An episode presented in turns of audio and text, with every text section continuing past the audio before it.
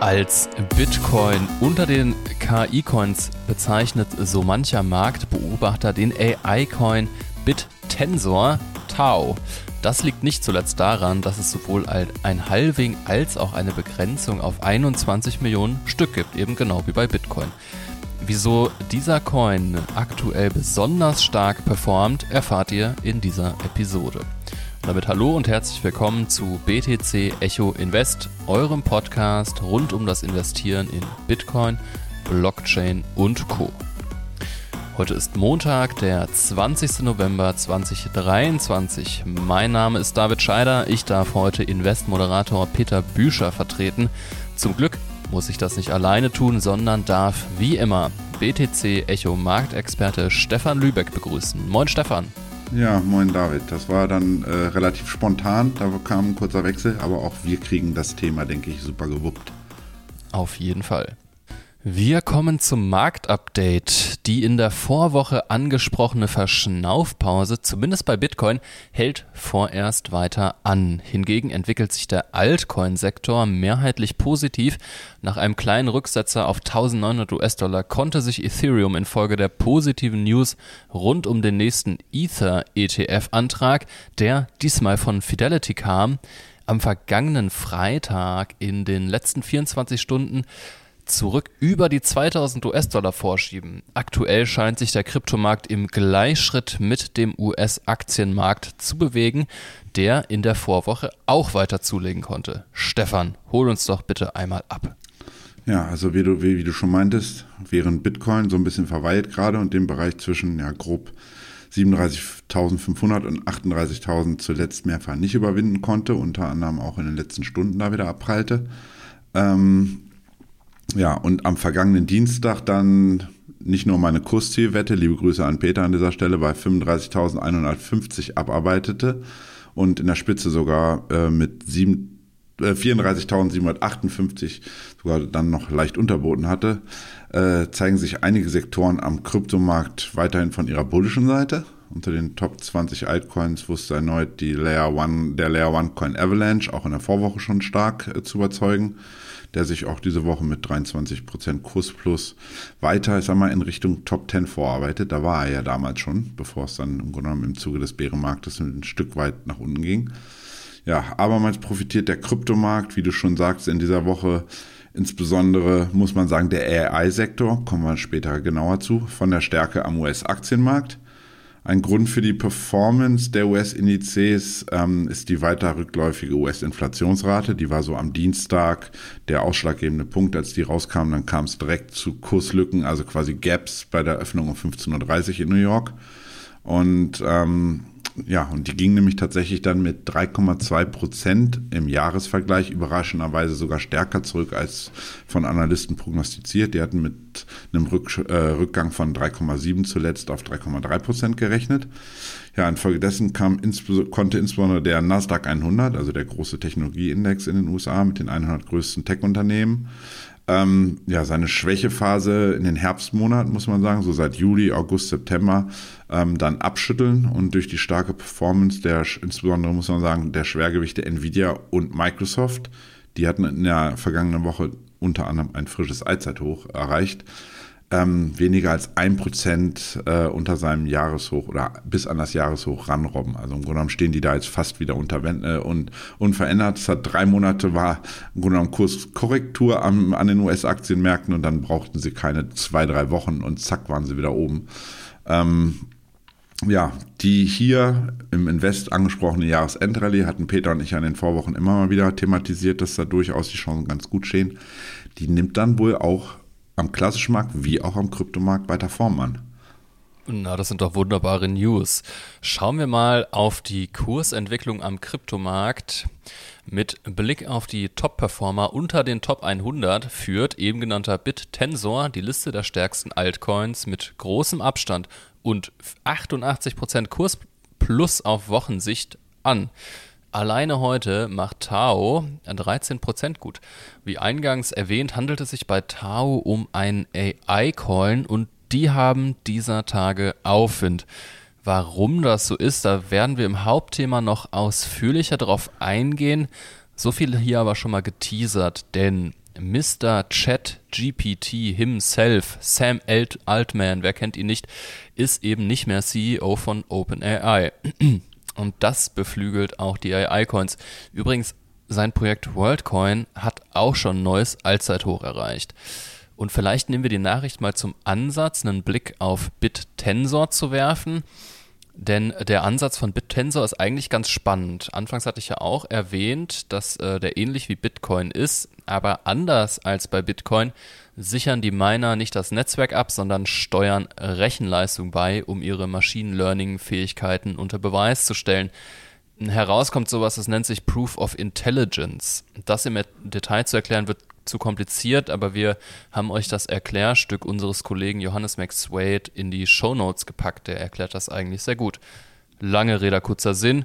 Tau ist nicht der einzige Highflyer im Altcoin-Space. Stefan, was hast du für uns noch auf Lager? Ja, also abgesehen von Tau äh, zieht erneut der der muss man so ein bisschen, das ist jetzt fernab von äh, AI, der Proof of Work Coin, da sind wir schon wieder, Proof of Intelligent, Proof of Work, also Proof of Stake ist momentan wohl gerade nicht so angesagt. Ähm, Casper kennt ihr auch, ist heiß, also heiß besprochener Coin in den letzten Monaten eigentlich, immer weiter gen Norden, hat auch in der vergangenen Woche wieder ein neues Allzeithoch erreicht und mit 65% Kursanstieg ähm, rangiert der gute Coin mittlerweile auf Platz 27. Kann mich noch daran erinnern, dass ich da drauf geguckt hatte oder beziehungsweise den erstmalig bei uns in der Redaktion angesprach. Da war der, glaube ich, irgendwie bei Platz 170, 180. Mittlerweile sind wir Platz 27. Ja, ähm, neben Casper äh, ein weiterer meiner Lieblingscoins, äh, Render, kurze NDNR, springt um 45% gen Norden. Und Render und Tau ähm, zielen ja im Grunde genommen ein ähnliches, auf ein ähnliches Segment. Da Kunden nämlich jetzt auch seitdem, ja, die hatten einen, einen Vorschlag geliefert, die, äh, die DAO dort, und der wurde jetzt auch, dem wurde zugestimmt, das Render-Netzwerk ähm, zukünftig auch für Machine Learning-Aufgaben ähm, nutzen oder an, anzubieten oder nutzen zu können. Ähm, ja, darüber hinaus mit Fetch.ai, das ist so, glaube ich, der bekannteste unter den AI-Coins, den es auch schon länger ähm, am Markt gibt, ähm, steht ja auf Platz 3 mit 37% Kursaufschlag. Das heißt, der profitiert, wie äh, David vorhin schon meinte, unmittelbar auch ein bisschen von diesen News rund um den OpenAI-Gründer.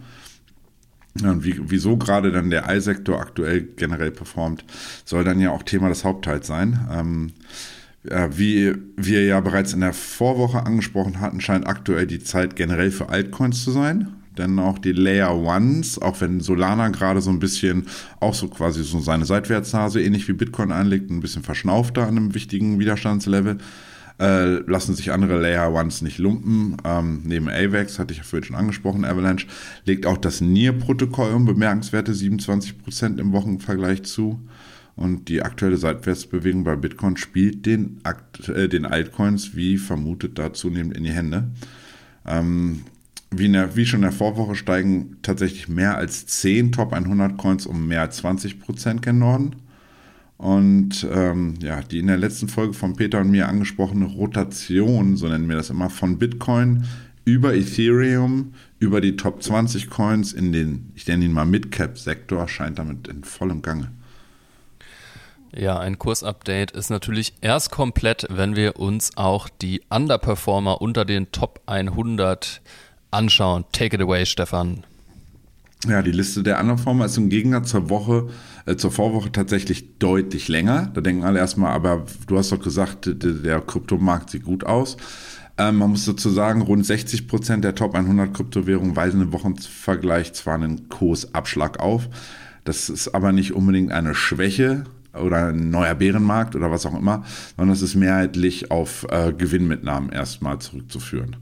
Angeführt wird die Liste vom Wettanbieter äh, Token Rollbit, RLB, mit 20% Kursabschlag. Und ähm, ja, noch in der Vorwoche muss man dazu sagen, hatte RLB mit 30 äh, US-Dollar-Cent, also 0,3 US-Dollar, neues Allzeithoch erreicht.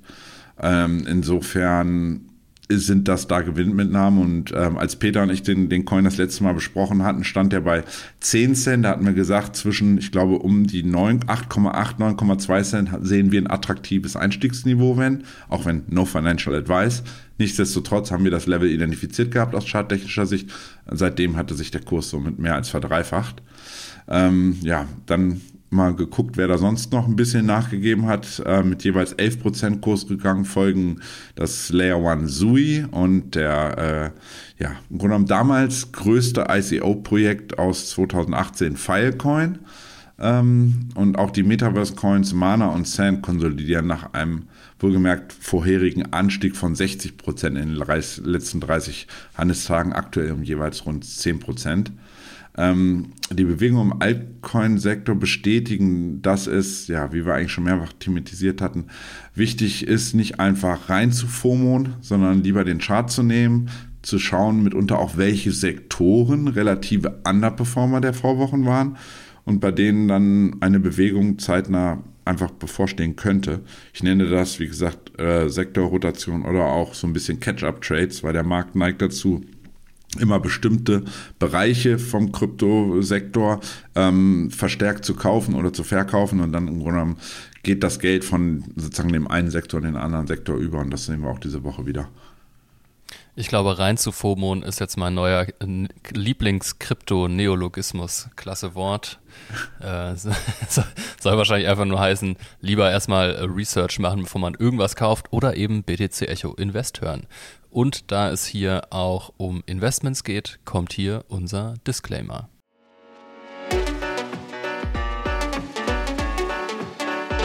Achtung, dieser Podcast stellt keine Anlageberatung dar.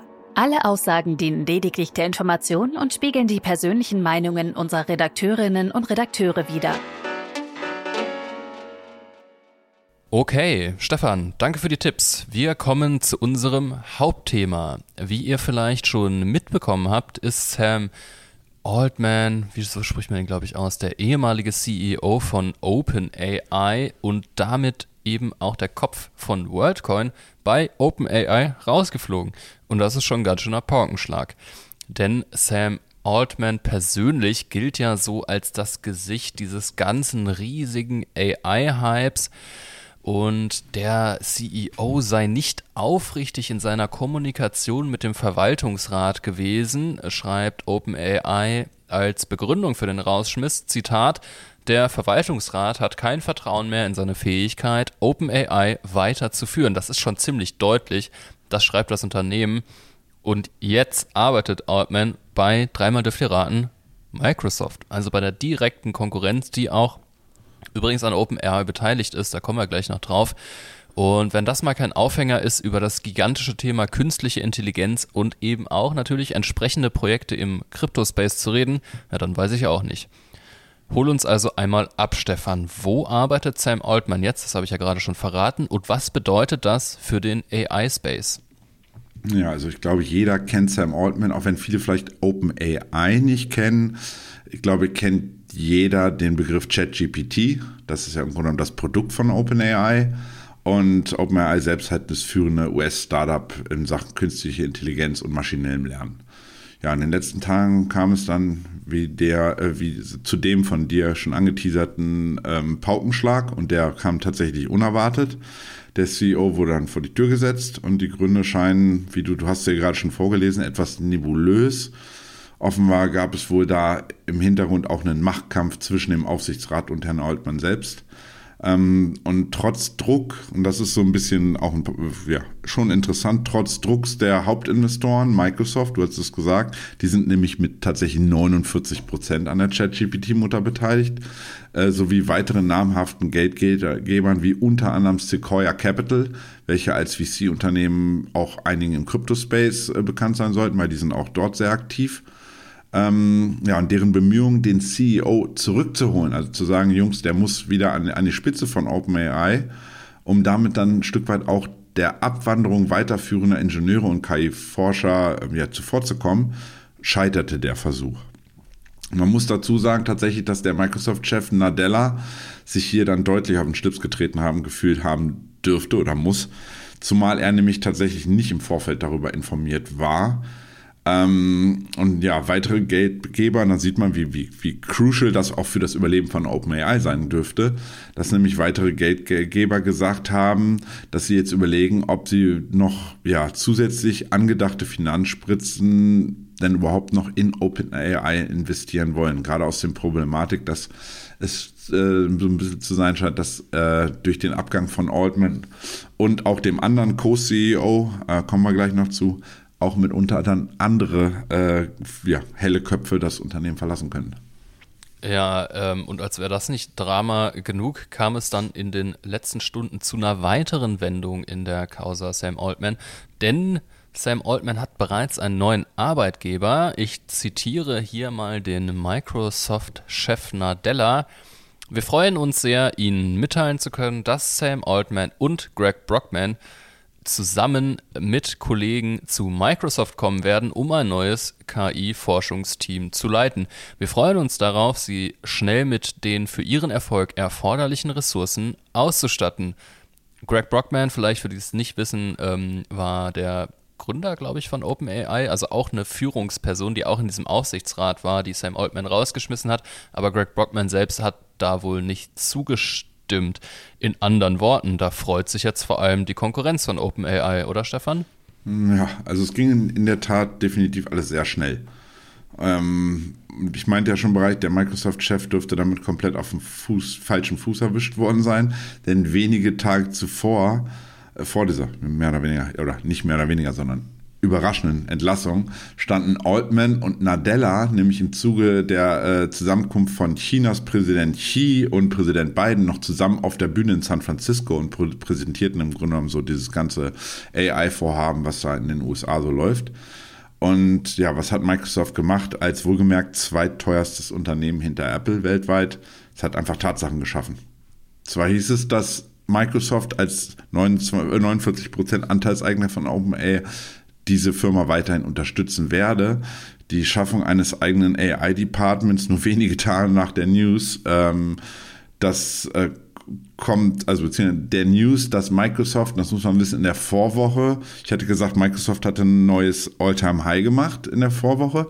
Und das wiederum kam damit einhergehend, dass äh, Microsoft selbst angekündigt hatte, nämlich nun eigene KI-Chips, also quasi Hardware-Chips zu entwickeln um weniger von Nvidia abhängig zu sein und gleichzeitig ähm, Nvidia dann ja, Konkurrenz zu bieten, sagen wir mal. Und das spricht schon eine deutliche Sprache, dass sie da wirklich massiv forcieren jetzt in diesem Bereich ähm, weil die ganze AI-Geschichte ist auch für deren eigenen Cloud-Dienst äh, äh, Azure oder Azure im Deutschen enorm wichtig und wird zunehmend implementiert. Also die bieten immer mehr Leistungen an, dass man auch das in dem Cloud-Dienst da nun einzelne Produkte basierend auf äh, künstliche Intelligenz nutzen kann.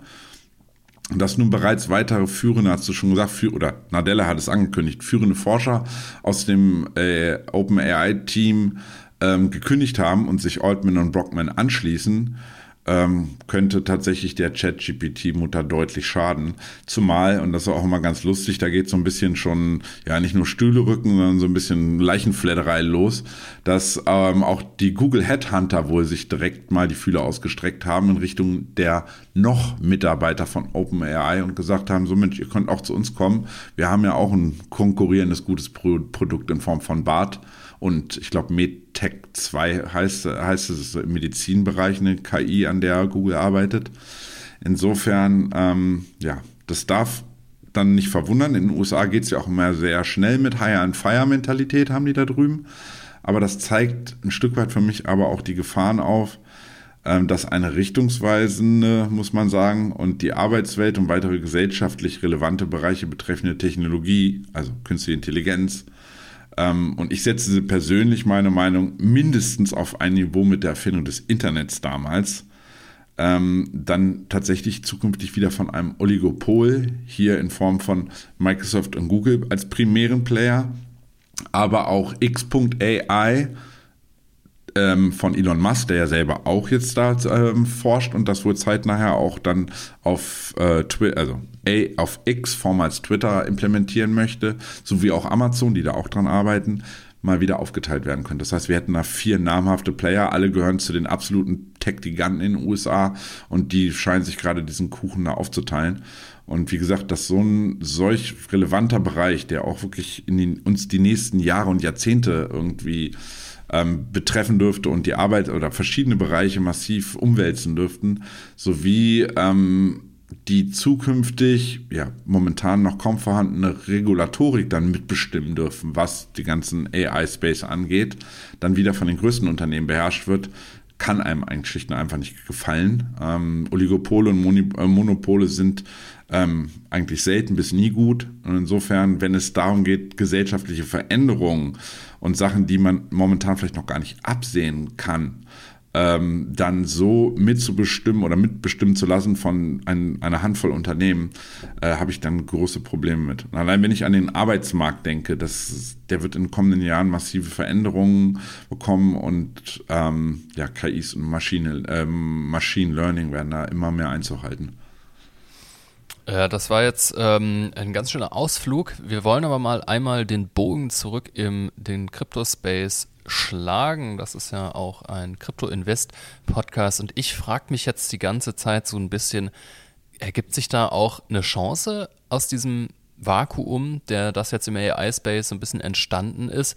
Oder du hast es ja auch schon angedeutet, könnte es genau diesen Oligopol oder vielleicht sogar diese Monopolstellung von Microsoft ähm, ausbauen. Aber ne, auf der anderen Seite kann man ja auch sehen, dass der Kryptomarkt und vor allem AI-Coins ja eigentlich ganz gut reagiert haben, oder? Ja, also positiv ist definitiv, dass durch den Rauswurf von Altman die Vormachtstellung von OpenAI zumindest als dem Vorzeige-Startup erstmal ein bisschen bröckeln dürfte.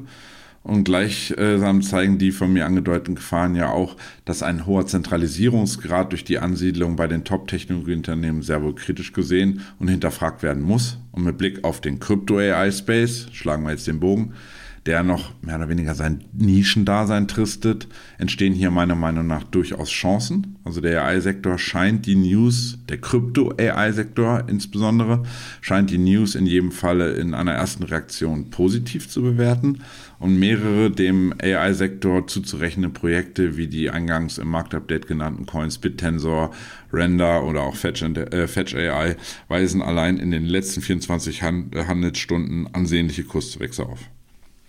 Hast du hier Lieblingscoins? Also ich bin ja eher so der Bitcoiner bei BTC Echo und kenne mich nicht so gut aus. Vielleicht geht es dem einen oder anderen Zuhörer auch so. Was ist dein Lieblings-AI-Coin, Stefan? Ja, also Liebling, also dadurch, dass Render sich jetzt dahin entwickelt, ist das vermutlich mein Liebling, weil ich den auch vorher den Ansatz schon gut fand, dass man im Grunde genommen etwas rendert, Grafiken, Videos etc. Das fand ich vorher toll. Aber ähm, ich glaube, es gilt da so ein bisschen genauer auf die Anwendungsbereiche zu schauen. Also neben genannter dezentraler Rechenpower für das maschinelle Lernen, unter anderem bereitgestellt von Render oder auch dem von dir eingangs erwähnten äh, KI Bitcoin Pendant BitTensor, dürften auch dezentrale Cloud-Anbieter äh, wie Akash, also AKASH, ist noch ein kleineres Projekt, ähm, die für das Training von KI-Anwendungen genutzt werden, auf Interesse stoßen. Und da dafür zudem dann auch wiederum viel Speicherplatz benötigt wird, kann ich mir auch vorstellen, dass auch ein Coin wie Filecoin, auch wenn der jetzt in den letzten sieben Tagen unter den Top-Verlierern war, als dennoch größtem dezentralen Speichernetzwerk da profitieren sollte. Ähm, hingegen auch der eingangs genannte Fetch AI, der integriert zum Beispiel autonome KI-Programme in Blockchain-Netzwerke. Und durch dann die Kombination von Blockchain und KI wird hier die Entstehung eines Netzwerks autonomer KI-Programme zum Beispiel, die verschiedene Aufgaben für den Nutzer ausführen können, ermöglicht. Also auch wieder ein, ein Subbereich im AI-Space.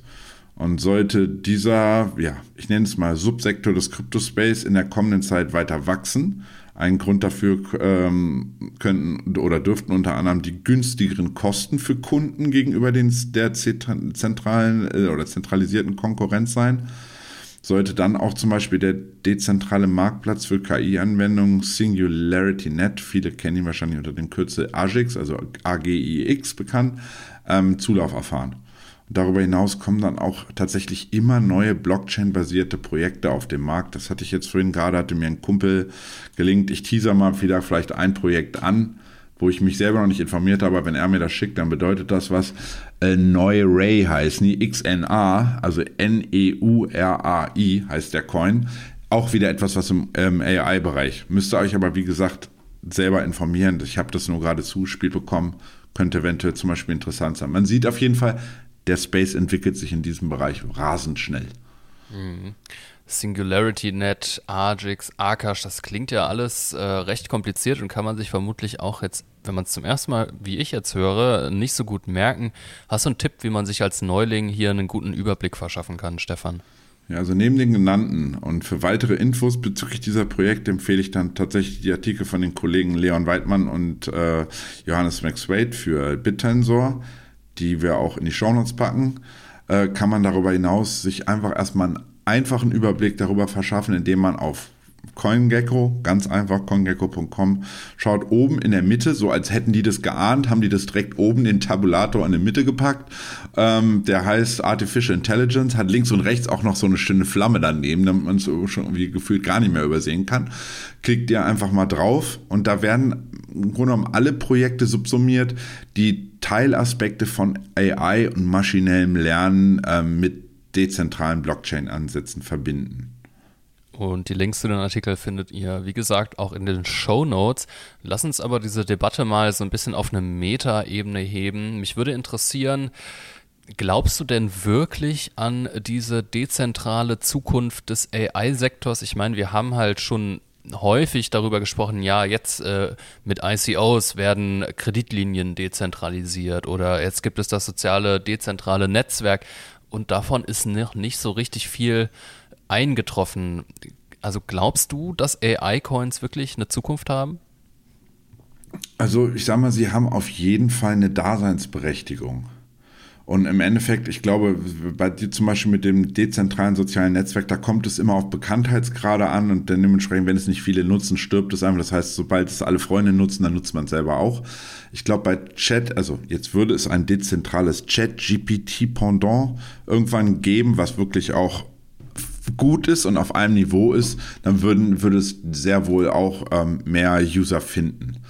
Ähm, das Wichtige ist, glaube ich, und das ist das, was so ein bisschen die Hürde momentan, dass da bestehende technische ja, Herausforderungen, insbesondere Aspekte wie zum Beispiel die Geschwindigkeit äh, gelöst werden. Das hatte ich mal in einem Podcast gehört, dass das so ein bisschen das Problem ist.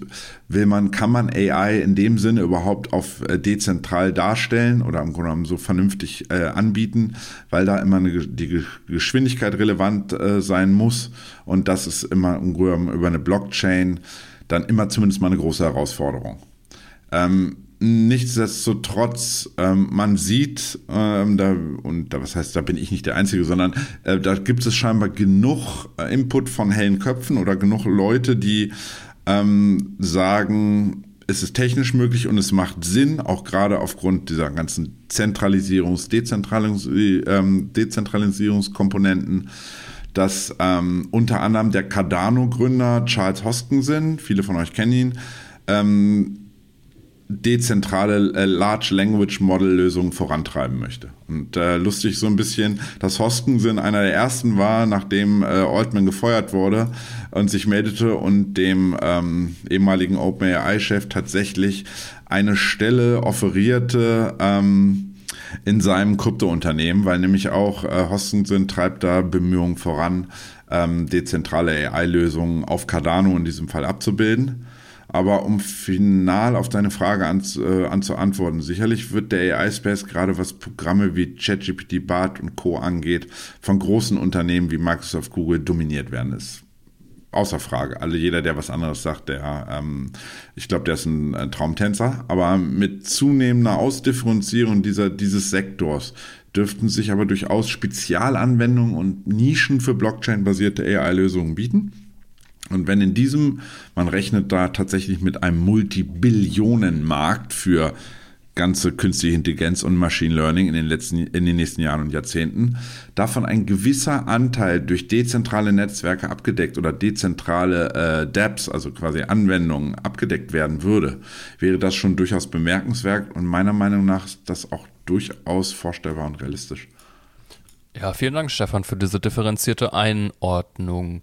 Ich würde sagen, es bleibt auf jeden Fall spannend, wie sich AI im Zusammenspiel mit Blockchain weiterentwickeln wird und welchen Beitrag dezentrale Ansätze in diesem Wachstumssegment und gesellschaftlicher auch hochbrisanten Thema liefern können. Und damit schaffe ich die Überleitung zu unserem Ausblick auf die kommende Woche.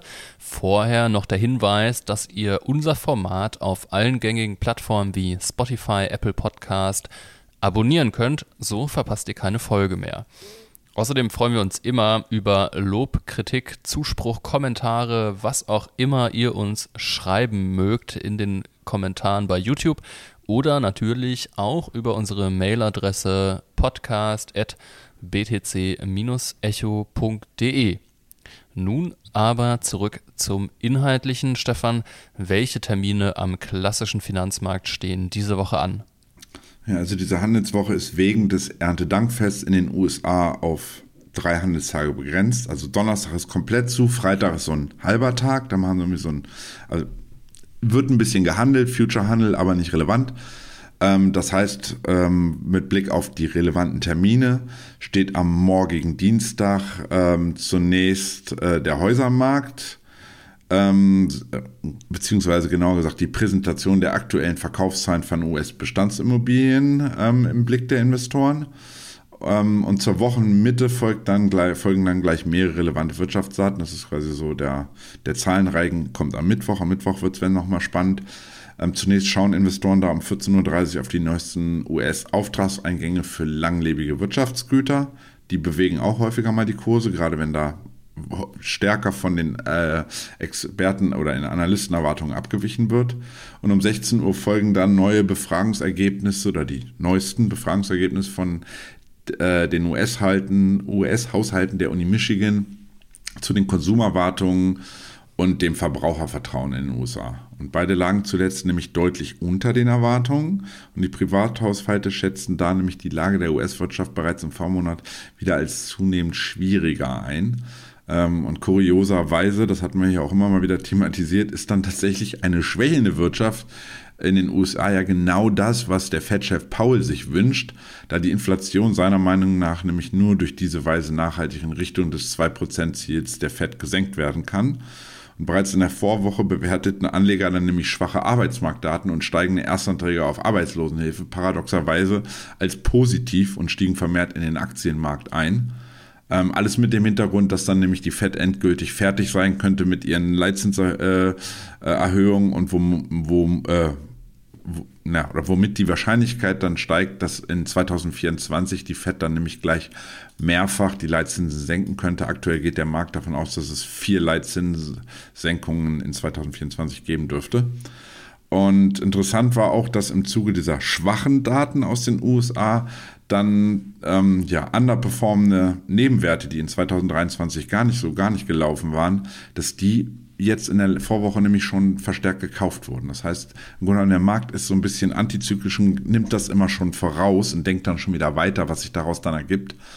Ähm, ja, und Mittwochabend folgt dann tatsächlich so das Highlight der Woche, will ich mal nennen, die Veröffentlichung des Sitzungsprotokolls der FED zur letzten Notenbank-Sitzung vom 1. November. Und hier erwarten sich Anleger wie immer zusätzliche Informationen zur zukünftigen FED-Geldpolitik in den kommenden Monaten. Ähm, ja, wie schon im Vormonat dürfte die Volatilität am Abend dann zunehmen. Das ist immer um 20 Uhr deutscher Zeit, werden die veröffentlicht. Das heißt zwischen 20 und 22 Uhr. Nicht wundern, wenn es ein bisschen rund geht am Markt. Ähm, insbesondere dann, wenn es weitere und gerade neue Erkenntnisse und Details bietet, das Protokoll. Und aus Kryptosicht gilt es da insbesondere, oder ihr könnt es euch vereinfachen, neben dass ihr mal einen Blick auf Nasdaq werft, insbesondere auf die Kursbewegung des US-Dollar-Indexes ab Mittwoch 20 Uhr äh, zu schauen. Wenn sollte dieser, und das wäre erfreulich für uns, weiter schwächeln, wie er es auch in der Vorwoche schon gemacht hat, wäre dieses Demand dann nämlich als zusätzlicher Rückenwind für den Crypto-Space zu werden. Mit Blick auf die US-Berichtssaison, ich glaube, das ist so ein Ding, was man noch zusätzlich ansprechen sollte ähm, sind nachbörslich Dienstagabend, das ist im Grunde genommen so der letzte große von den, von den Tech-Riesen in den USA, alle Augen auf den Chip-Hersteller Nvidia gerichtet.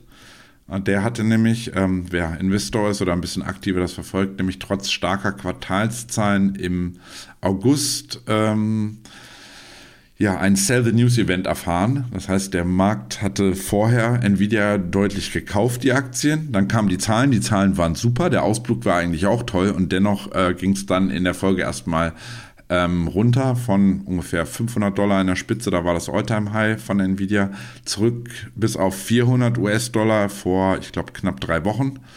Und jetzt stehen wir lustigerweise wieder bei 500 Dollar. Also wir sind jetzt wieder am Alltime High angelangt. Morgen kommen die Zahlen wird man sehen, ob es dann sozusagen einen Doppeltop gibt und der Kurs tatsächlich die 500 wieder abweist oder die Zahlen von Nvidia derart gut sind ähm, und dass wir dann da ja, neue Allzeitshochs sehen dürften. Und wie gesagt, wir wissen ja, Technologie, wenn Technologie stark läuft, äh, der Nasdaq stark läuft, ist das tendenziell immer nichts Schlechtes für Bitcoin und Co.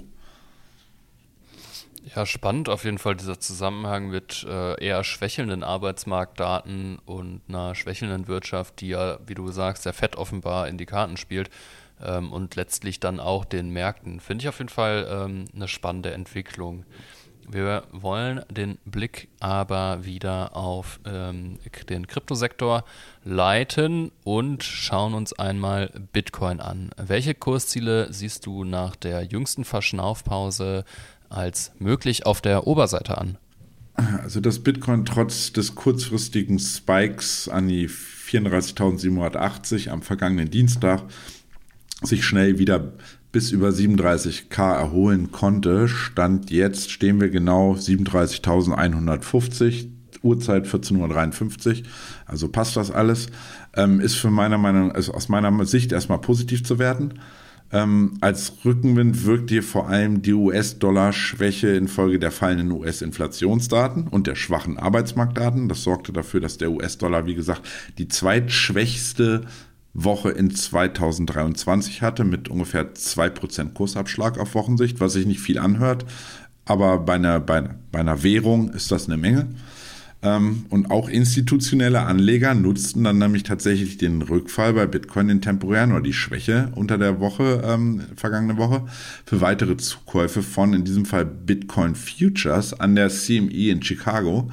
Und die Zahl der offenen Long-Kontrakte stieg in der Vorwoche dann nämlich tatsächlich um weitere 6% auf nun auf ein neues Allzeithoch unter den Kontrakten sozusagen auf 10.886 Kontrakte. Ähm, das auf der einen Seite ist bemerkenswert, zum anderen ist interessant, dass momentan kein einziger institutioneller Investor einen Short-Kontrakt offen hat. Und das ist jetzt schon die, ich glaube, die dritte, zweite Woche, eventuell sogar dritte Woche in Folge. Das spricht eine deutliche Sprache. Also die sehen auch eher Upside und kein Downside.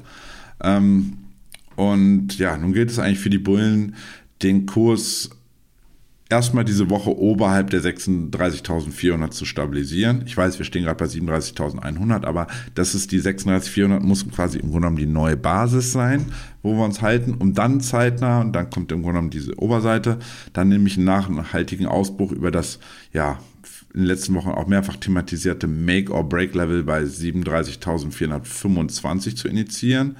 Hier breite Bitcoin nämlich tatsächlich auch in den letzten Handelsstunden, also heute Morgen, Montag, äh, Montagvormittag, äh, vorerst wieder nämlich gen Süden ab. Und wird diese Marke nachhaltig durchstoßen und so dann auch das Jahreshoch bei 38.000 dann wieder angelaufen und in diesem Fall dann überwunden, dürfte Bitcoin zunächst bis an die 38.800 marschieren. Und damit würde dann auch die Chance auf einen ja, perspektivischen Durchmarsch bis an, die, äh, bis an das 161er Fibonacci Extension bei 39.470 weiter ansteigen. Und sollte dann, unter der Prämisse, dass wir jetzt eine, eine schöne, starke Woche sehen, dieser Resist per Tagesschluss überwunden werden, dürfte die Kryptoleitwährung dann bis in den maximalen Zielbereich zwischen 40.550 und 40.800 vorstoßen. Und ähm, ja, in Anbetracht dessen, dass die zweite Monatshälfte des November, wir hatten ja, Peter und ich hatten ja mal angesprochen, wir hatten, in, ich glaube, in der vorletzten Folge angesprochen, nach einem starken Oktober, den hatten wir mit einem deutlichen Kursplus, wie denn da die Chancen stehen auf einen starken November, statistisch gesehen. Ähm, müsst ihr euch sonst nochmal anhören. Da ist es auch nochmal zu differenzieren, dass die erste Novemberhälfte schwächer ist als die zweite. Also wenn, wir haben in der ersten Novemberhälfte jetzt aktuell, ich glaube, sieben, knapp acht Prozent Kursplus seit 1. November. Und die zweite Novemberhälfte ist durchaus dann nochmal die bullischere. Insofern bin ich da ganz guter Dinge, dass bei einer Stabilisierung oberhalb dieser 34.425 wir in dieser Woche zumindest mal neue Jahreshochs sehen. Ja, krass. Also ähm, die 40.000 scheint ja dann eine realistische, realistische Option zu, zu sein. Mich hat das auf jeden Fall, mich würde das auch immer noch überraschen, wenn äh, Bitcoin tatsächlich in diesem Jahr noch die 40.000 knackt. Ich meine, das Halving ist ja erst nächstes Jahr. Äh, schauen wir mal, wie es läuft. Der Vollständigkeit halber schauen wir uns aber auch einmal die Unterseite an. Das würde dann ja bedeuten, dass, dass ich nahezu verrückt wäre, wenn ich dir jetzt sagen würde, dass würde ich, wenn ich denke, dass wir sogar vielleicht dieses Jahr noch 48 anlaufen. Das wäre ja richtig verrückt. Das, wär, dann gebe das hast du aber jetzt ja nicht gesagt. dann kriegst du ein Weihnachtsgeschenk von mir, wenn wir das noch schaffen. Das wäre ja, doch was. Im Zuge noch Bitcoin, dass wir noch den Bitcoin-ETF kurz vor Weihnachten von der SEC tatsächlich von Gary Gensler als Geschenk dann bekommen und dann Rakete gen 48. Das wäre mal nice. Naja, aber auch die Unterseite muss man immer im Blick haben. Insofern rutscht Bitcoin unter diese vorhin genannten oder eben genannten 36.400 US-Dollar ab. Ähm, dann ja, und kann sich im insbesondere dann auch das letzte Verlaufstief, was wir ungefähr bei 35.900 haben, ähm, oder das nicht verteidigen oder dort stabilisieren, weitet sich die Abwärtsbewegung abermals zurück in Richtung 35.500. Ja, ich habe hier 27, aber sagen wir mal 35.500 äh, aus. Und ähm, sind die Bullen dann wieder erwarten, dort auch nicht zur Stelle, könnte Bitcoin erneut das Vorwochentief bei ja, Pi mal Daumen 34.750 anvisieren. Und nur wenn auch dieser nach, äh, nur wenn auch diese Mar äh, Marke nachhaltig aufgegeben werden sollte, oftmals ja so, dass wir dann so einen Doppelboden, so eine W-Formation dann bekommen und dann dort die Bullen wieder am Start sind, könnte Bitcoin seine Korrekturbewegung bis in die Zone zwischen 34.000 und 33.800 ausweiten. Der, der Vollständigkeit halber sage ich maximales Kursziel auf der Unterseite unverändert 32.400. Jedoch sollten die Bullen dieses zu verhindern wissen und bereits vorher für eine Stabilisierung sorgen. Das heißt, ich denke mal, großartig unter 34 werden wir diese Woche nicht gehen, es sei wir kriegen irgendwelche komischen Hiobs-Botschaften. Das ist doch mal ein Wort. Ja, Stefan, vielen Dank für deine Einschätzung und bei euch, liebe Zuhörerinnen und Zuhörer, bedanken wir uns fürs Zuhören und wünschen einen guten Start in die Handelswoche. Nächste Woche übernimmt wieder Peter Büscher und ich sag Tschö und macht's gut.